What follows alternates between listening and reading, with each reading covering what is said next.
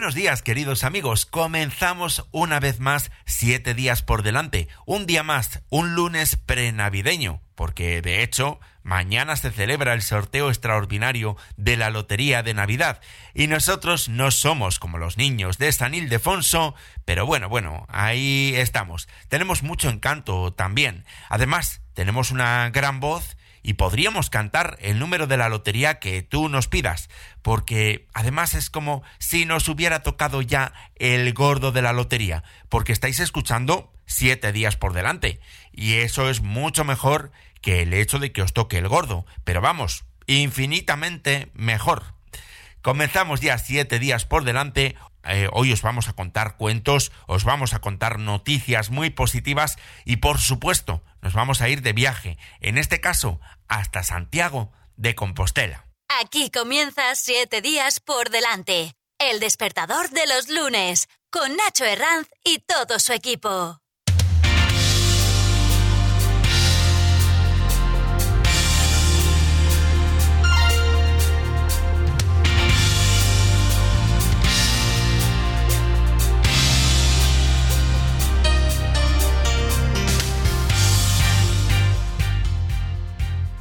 Comenzamos este lunes prenavideño con un tiempo bastante nuboso en general en el cuadrante noroeste peninsular, en el Alto Ebro y en los Pirineos, y también con algunas precipitaciones débiles que tenderán a remitir durante el día, salvo en la comunidad gallega, donde serán más intensas. Intervalos nubosos también en el resto de la península, salvo en Andalucía y el resto del área mediterránea, donde estará poco nuboso. En Canarias, intervalos nubosos con probabilidad de algunas lluvias en el norte de las islas de mayor relieve. La cota de nieve en los Pirineos se situará en los 1700 metros, ascendiendo hasta los 2500. Las temperaturas más bajas en este momento se están registrando en Teruel, donde alcanzan un grado bajo cero. En Molina de Aragón, que están alcanzando en este momento cero grados, ni frío ni calor. Temperaturas muy bajas también se están registrando en este momento en Cuenca y en Albacete, donde llegan a un grado. Y en el polo opuesto, las temperaturas más altas se alcanzarán este mediodía, 22 grados en Santa Cruz de Tenerife, 21 en Las Palmas de Gran Canaria, a 18 llegarán en Melilla, en Cádiz, en Valencia y en Alicante, y 17 grados se alcanzarán en Ceuta, en Málaga, en Sevilla, y en Palma de Mallorca. Ahora mismo está arrancando el invierno y lo va a hacer con un tiempo relativamente tranquilo, hasta el miércoles. Eso sí, porque el miércoles se prevé un aumento de la nubosidad en el norte peninsular y bajarán las temperaturas. De cara a la Navidad, el frío se va a extender a toda la península.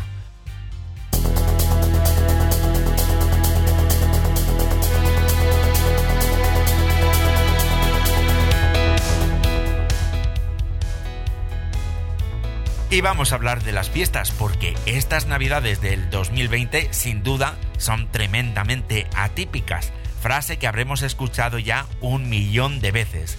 Pero fijaros que quizás estas navidades también pueden ser interesantes. Por lo menos nos vamos a poder librar del cuñado machista, de la mariscada de congelador y de todos esos platos que se quedan por fregar a últimas horas de la noche aunque quizás esa mariscada de congelador esté riquísima y ese cuñado quizás no sea tan machista, puede ser que sea una persona encantadora a la que también echemos mucho de menos. En fin, para estas navidades parece que lo más recomendable va a ser que nos quedemos en nuestra casa con las personas con las que habitualmente convivimos, que suelen ser también las más importantes para nosotros. Pues eso, nuestros padres, nuestros hermanos, nuestros hijos, las personas de verdad importantes, las personas que tenemos más cerca. Y es que el mejor regalo que podemos hacer estas navidades no cuesta dinero. El mejor regalo es que cada uno de nosotros seamos responsables. Por desgracia, es muy probable que tengamos que olvidarnos de los viajes al pueblo para estar con nuestros abuelos, pero la responsabilidad, sin duda, es prioritaria. En fin, eh, sin duda que esta Navidad eh, vamos a echar mucho de menos a algunos seres queridos, a algunos amigos, a nuestros abuelos, pero es que al final lo que tenemos que regalar es salud. Estas fiestas de Navidad quizás nos las tenemos que plantear como unas fiestas más intimistas. Quizás tenemos que pensar que todo el año es Navidad y que volverán los momentos para que podamos hacer grandes celebraciones familiares. Pero ahora mismo es tiempo para cuidarnos a nosotros mismos y cuidar también a los demás. También podemos aprovechar estos momentos para conocernos mejor a nosotros mismos. Quizás podamos hacer un ejercicio de introspección. Por supuesto, algo muy importante también es intentar profundizar en el verdadero sentido de la Navidad, independientemente de las creencias que podamos tener cada uno de nosotros. Podemos recordar lo que significa el nacimiento de Jesús y el mensaje de paz y solidaridad. Lo podemos hacer desde una perspectiva religiosa, agnóstica o atea, porque en realidad la solidaridad o la paz son valores que compartimos la inmensa mayoría de nosotros con el cristianismo.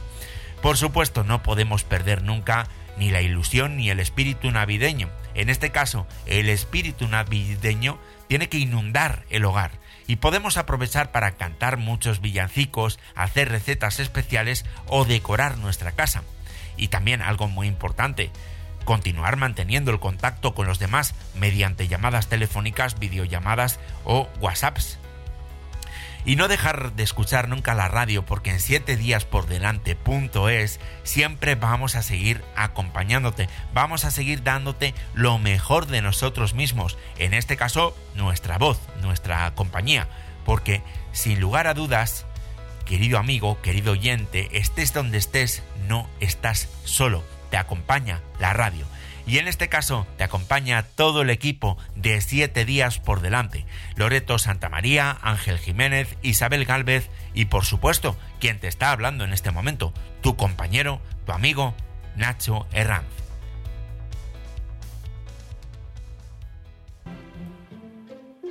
Noticias en positivo.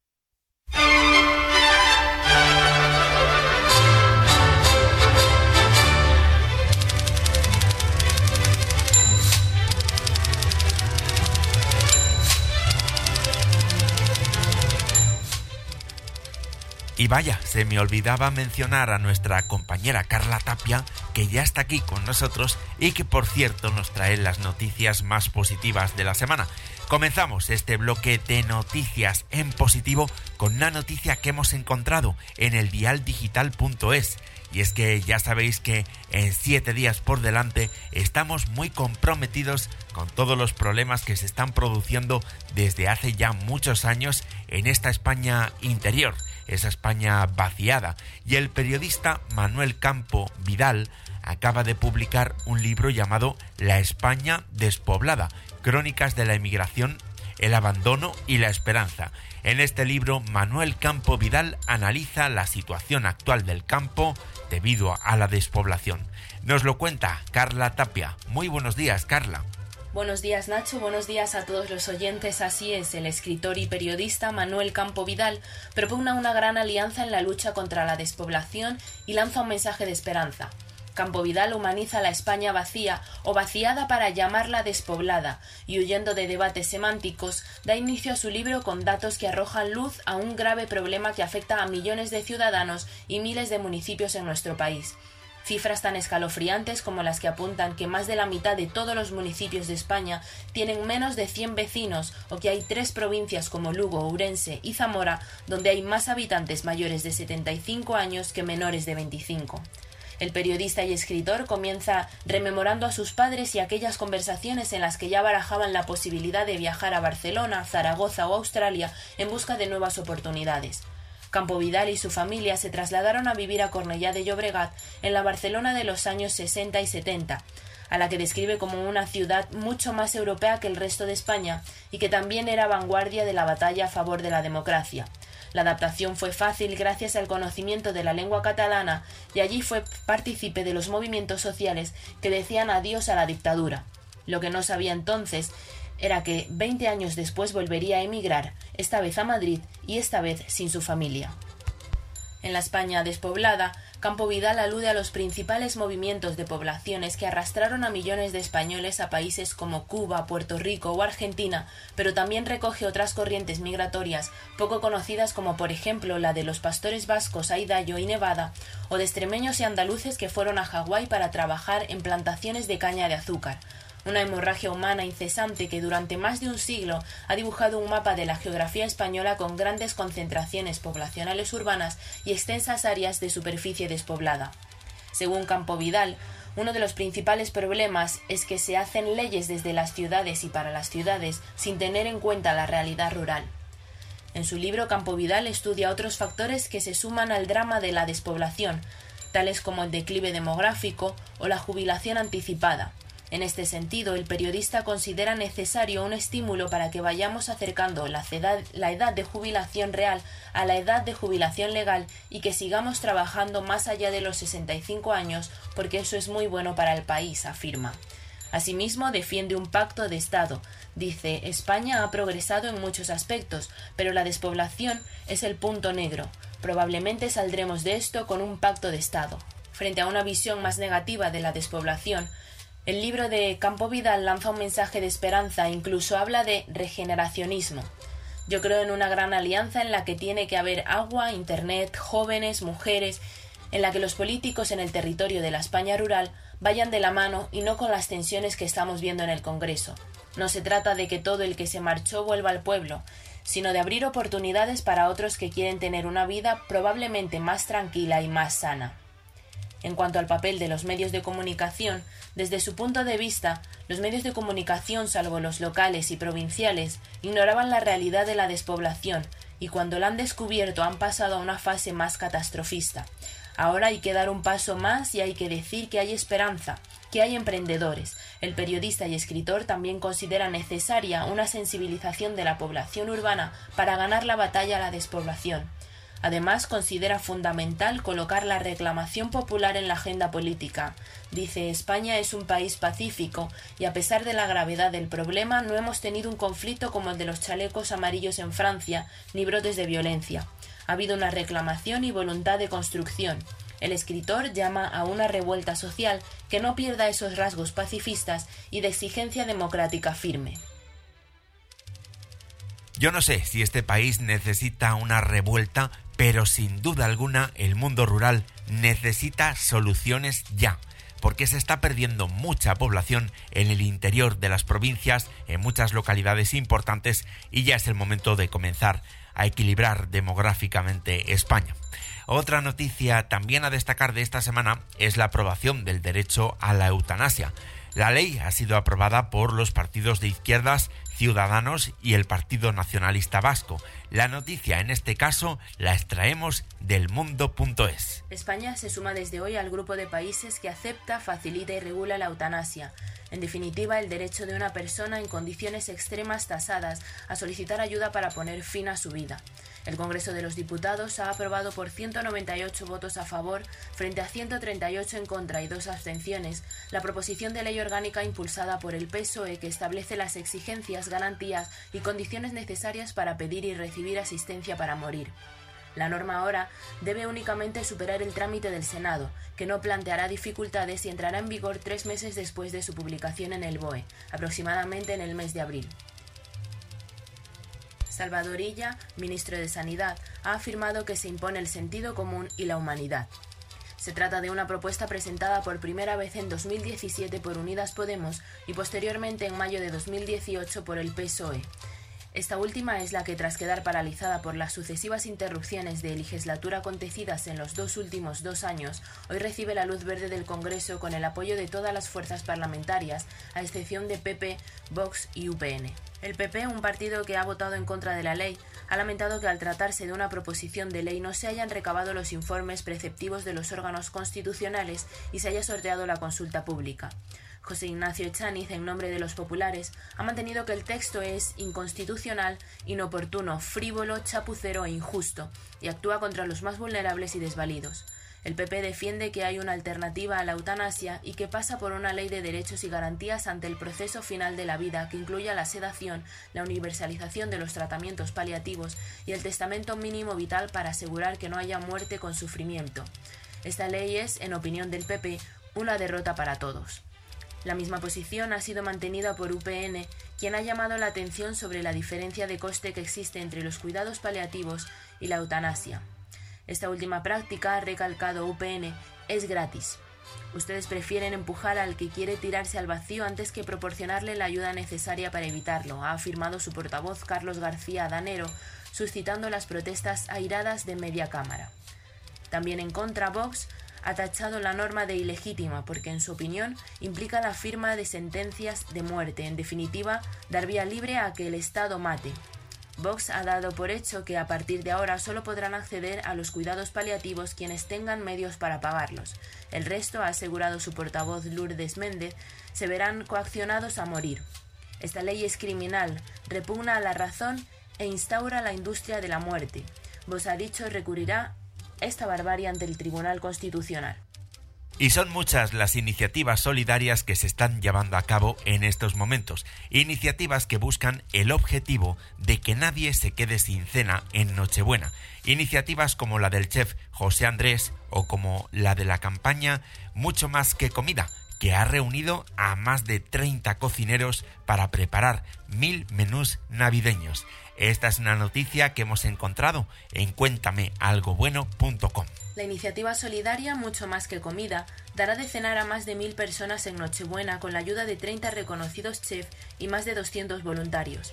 Tras esta propuesta se encuentra la marca de aceite de oliva Carbonel y el Banco de Alimentos. Gracias a este proyecto se llenará de emotividad y de alegría unos hogares que están atravesando seguramente los momentos más difíciles de su vida durante esta pandemia.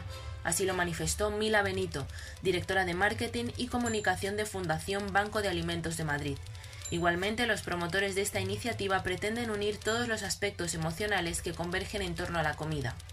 Sobre todo en estas fechas navideñas buscamos darle especial importancia a lo que sucede alrededor de la mesa, comentó Víctor Roy, director general de Deoleo en España. En total son 30 chefs los que han decidido formar parte de este movimiento solidario. Concretamente, esta peculiar cena de Nochebuena cuenta con la participación de Paco Roncero y Pepa Muñoz. Igualmente se encuentran en la propuesta otros nombres como los de Nino Redruello, Javier Goya o David Marcano. El cocinado se podrá seguir en directo a través de las redes sociales de Carbonel los días 21 y 22 de diciembre. En él participarán tanto los chefs seleccionados como los voluntarios, respetando todas las medidas de seguridad en uno de los 30 restaurantes. Así, la comida estará lista para el 24 de diciembre, momento en el que el Banco de Alimentos repartirá las elaboraciones a las familias. La pandemia del coronavirus está sensibilizando a muchos multimillonarios que ofrecen su dinero para luchar contra ella. Este es el caso de Mackenzie Scott, la mujer del fundador de Amazon, Jeff Bezos. La noticia la hemos encontrado en enpositivo.com. Mackenzie Scott es mujer de Jeff Bezos de Amazon, dona 6.000 millones de dólares para ayudar a los afectados por el COVID-19. A finales del año pasado, cuando ambos decidían poner fin a su matrimonio, Scott recibió en el acuerdo de divorcio una cuarta parte de las acciones que Bezos mantiene en la compañía que fundó. El valor de Amazon en bolsa ha aumentado casi un 72% en lo que va de año, lo que impulsó el patrimonio neto de ambos. La pandemia de coronavirus y los confinamientos en muchas partes del mundo han hecho que las ventas de la plataforma de comercio electrónico se disparen. Todo el mundo parecía estar comprando online y los beneficios de Amazon reflejaron la tendencia. Esta cifra catapultó a Scott y la llevó a sobrepasar a la histórica fortuna de Françoise Bettencourt, la heredera de la firma de cosméticos L'Oréal. No tengo dudas de que la riqueza personal de cualquiera es producto de un esfuerzo colectivo y de estructuras sociales que presentan oportunidades para algunas personas y obstáculos para muchas otras, dijo tras suscribir la iniciativa Giving Pledge el año pasado fundada por Warren Buffett y Bill y Melinda Gates y seguida por más de 200 fortunas globales, el proyecto anima a las personas más ricas del mundo a dedicar la mayor parte de su riqueza a causas benéficas. En julio, Scott anunció que ya había donado unos 1.700 millones de dólares a 116 organizaciones que incluían cuatro colegios y universidades históricamente negros. Esta pandemia ha sido como una bola de demolición en las vidas de los estadounidenses que ya estaban pasándolo mal, escribió en un blog el pasado martes. Por esa razón, explicó que había elegido más de 380 organizaciones benéficas a las que donar parte de su riqueza. Un equipo de asesores le ayudó a evaluar los proyectos de casi 6.500 organizaciones. Las pérdidas económicas y las consecuencias en la salud han sido peores para las mujeres, para las personas de color y para las personas que viven en la pobreza. Mientras tanto, los multimillonarios han aumentado sustancialmente su capital, afirmó Scott. El banco suizo UBS dijo que los multimillonarios les había ido extremadamente bien durante la pandemia.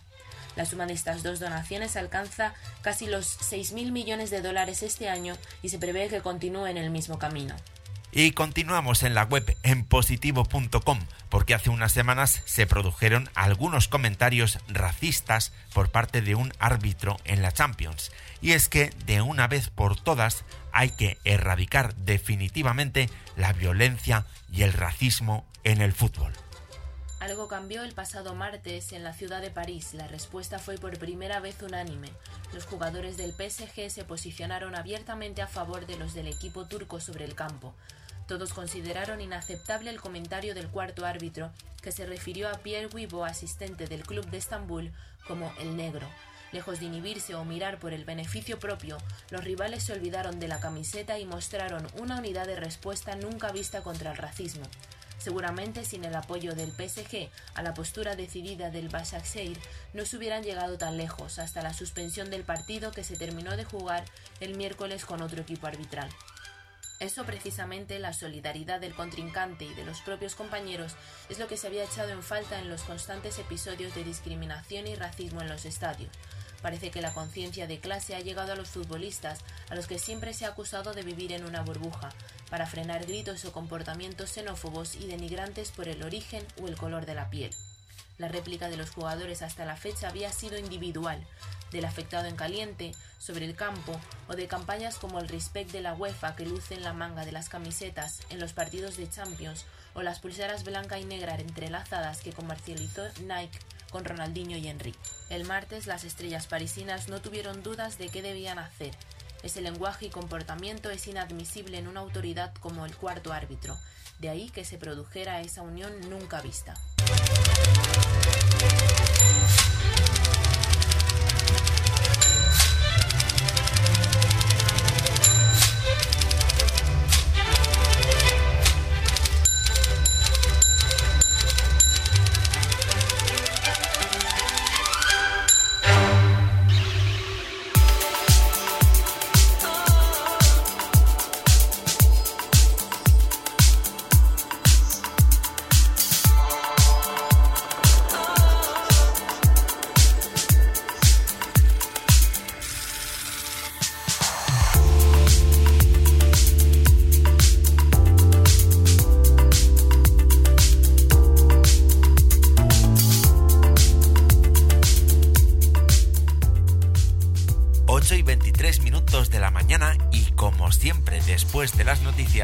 es momento de escuchar un poquito de buena música y de adelantar los contenidos que, que vamos a poder disfrutar en los próximos minutos, ya que nos vamos a ir hasta Santiago de Compostela, pero antes mucho antes, nuestra compañera Loreto Santa María nos va a traer un cuento con una enseñanza, una fábula que nos habla de dinero y de felicidad.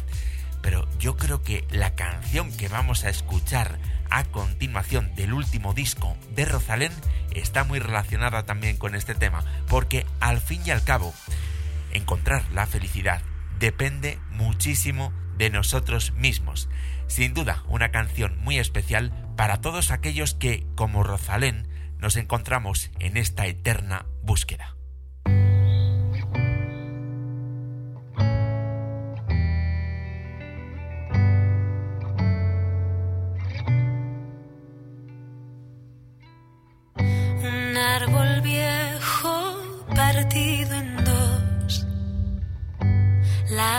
Puertas a este viaje interior. Los senderos tienen forma de serpiente, tienen piedras curvas y señales que te pierden. Las primeras dudas las lloraba el cielo, debes enfrentarte sola y no tener miedo exceso de peso, me quedé con el alma en los huesos, llené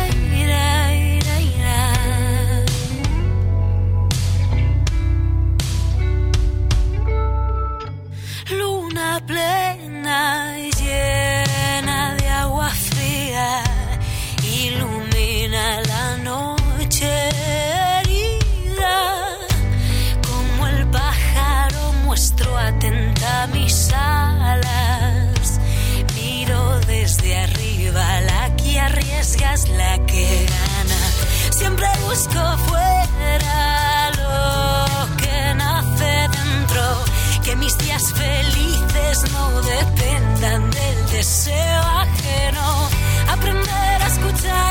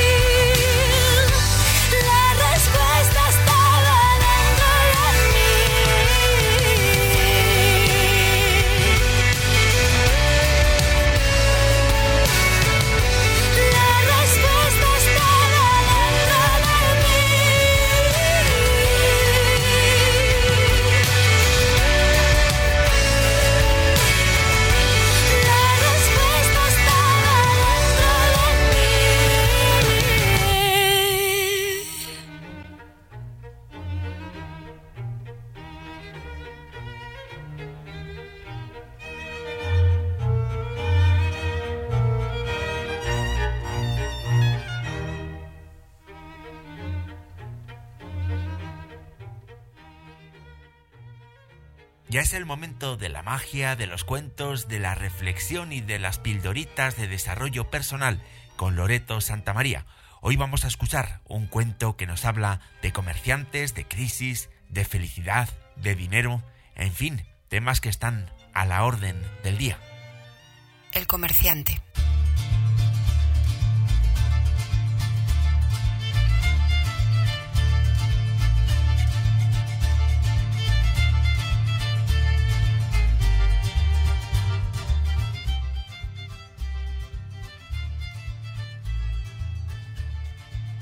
Montar un negocio de albóndigas junto a la carretera del pueblo había sido la mejor idea que se le podía ocurrir.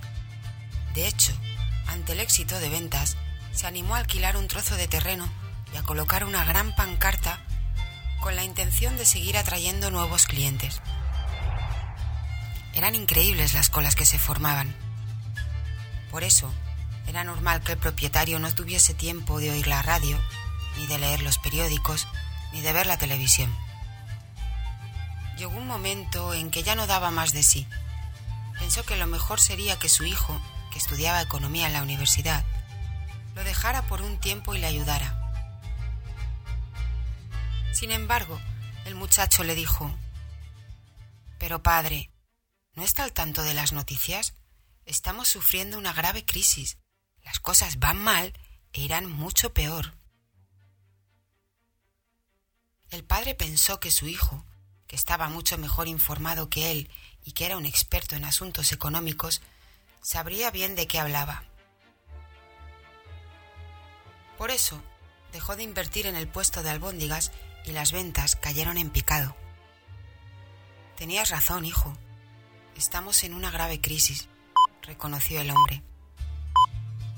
Está claro que si nos predisponemos a fracasar, fracasaremos. Pero si estamos seguros de ganar, ganaremos. A menudo, el éxito comienza por estar convencidos de que triunfaremos.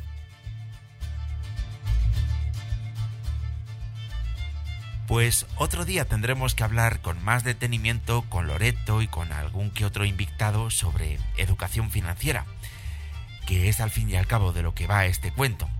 Creo que tenemos que quedarnos con esta frase que nos ha regalado. Está claro que si nos predisponemos a fracasar, fracasaremos, pero si estamos seguros de ganar, ganaremos. Tenemos que asumir que los tiempos en los que vivimos son muy complicados, pero también tenemos que aprender a ver esas oportunidades, esas otras alternativas que están ahí, aunque sea muy complicado verlas. Y ahora nos vamos de viaje. Aunque sea también muy complicado, aunque tengamos muchos confinamientos, pero nos vamos de viaje con la magia de la radio hasta Santiago de Compostela.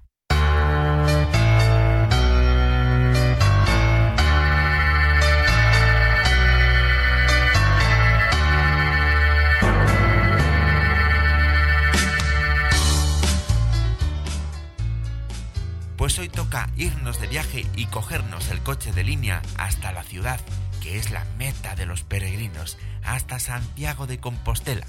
Muchos son los que han viajado hasta este lugar durante muchos siglos porque han ido buscando una experiencia espiritual, una experiencia de desarrollo personal. Muchos dicen que hacer el camino de Santiago no es solo un camino físico, es también un camino interior. Pero hoy nosotros no vamos a hacer el camino de Santiago, eso lo dejamos para otro día.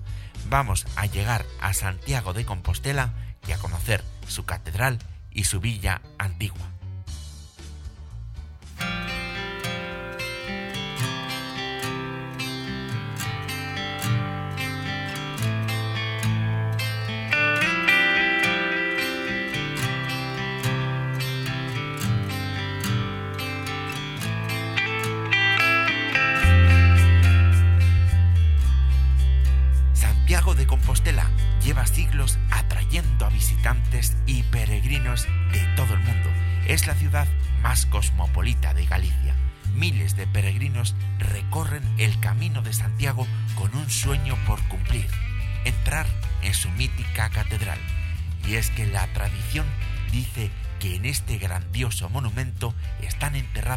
Los restos del apóstol Santiago, que fueron descubiertos en el siglo IX. Fue el eremita Pelayo quien descubrió que aquí se encontraba enterrado el apóstol. Por lo menos eso dice la leyenda.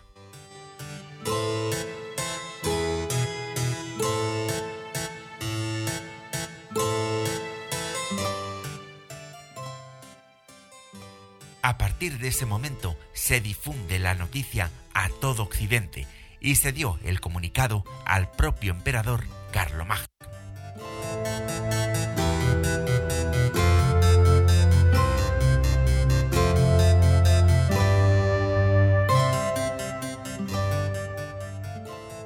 Durante el reinado de Alfonso VI y bajo la dirección arzobispal de Diego de Peláez, en el año 1075 comienza la construcción de este edificio. Se inicia así la construcción de la catedral románica que no parará hasta convertirse en el gran templo que hoy podemos contemplar.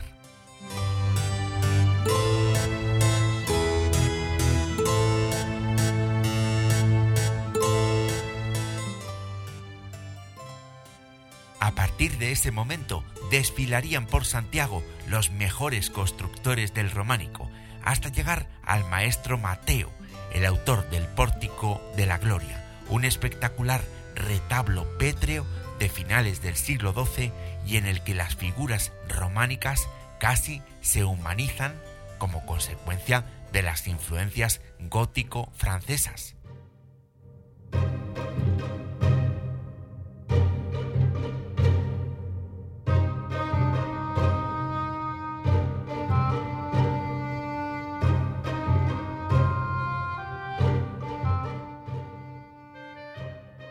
La catedral fue consagrada en 1211 y en ese momento ya comenzó a gozar de un privilegio increíble, porque todo aquel que visitase el templo en un año santo vería perdonadas las penas de sus pecados, y esto en la Edad Media era muy importante.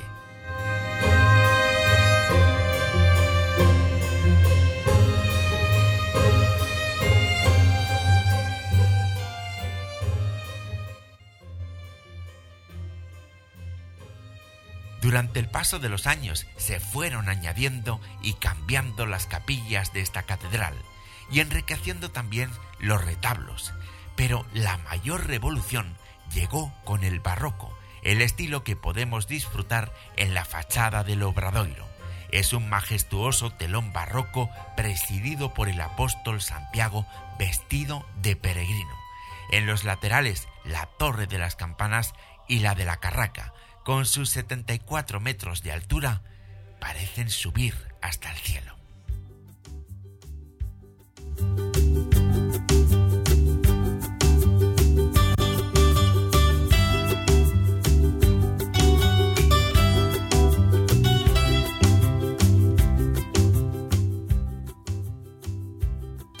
Pero aunque la catedral sea el elemento dominante, Santiago de Compostela es una ciudad repleta de sugestiones y en ella podremos encontrar monasterios, templos, calles antiguas y grandes palacios.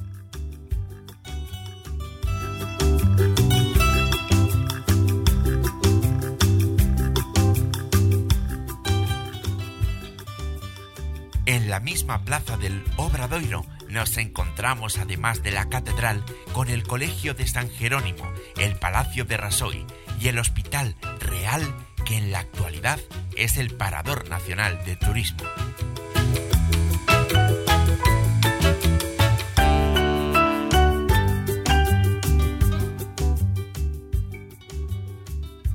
Pero vamos a seguir recorriendo las plazas y otros lugares de esta villa antigua. Al entrar en Santiago de Compostela por el camino francés, lo hacemos por la plaza de la Azabachería, anteriormente conocida como Puerta del Paraíso. El arte de la azabachería estaba muy ligado a la peregrinación y en esta plaza estaban los talleres y los puntos de venta.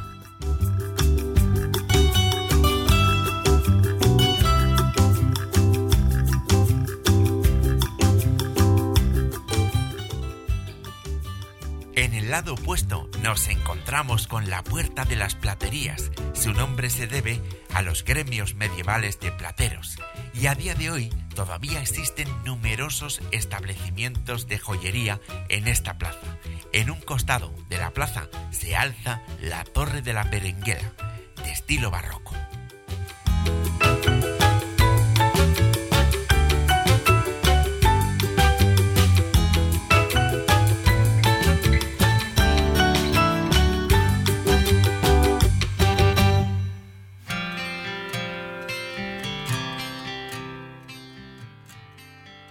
En las afueras de Santiago, en medio de un valle verdeante, puede visitarse la colegiata de Santa María la Real de Sar. Su construcción se remonta al siglo XII, siendo una de las más bellas construcciones de aquel siglo. Si en su interior impresionan unos pilares extrañamente inclinados, en el exterior llaman la atención los poderosos contrafuertes añadidos en el siglo XVIII para evitar el posible desplome de la iglesia.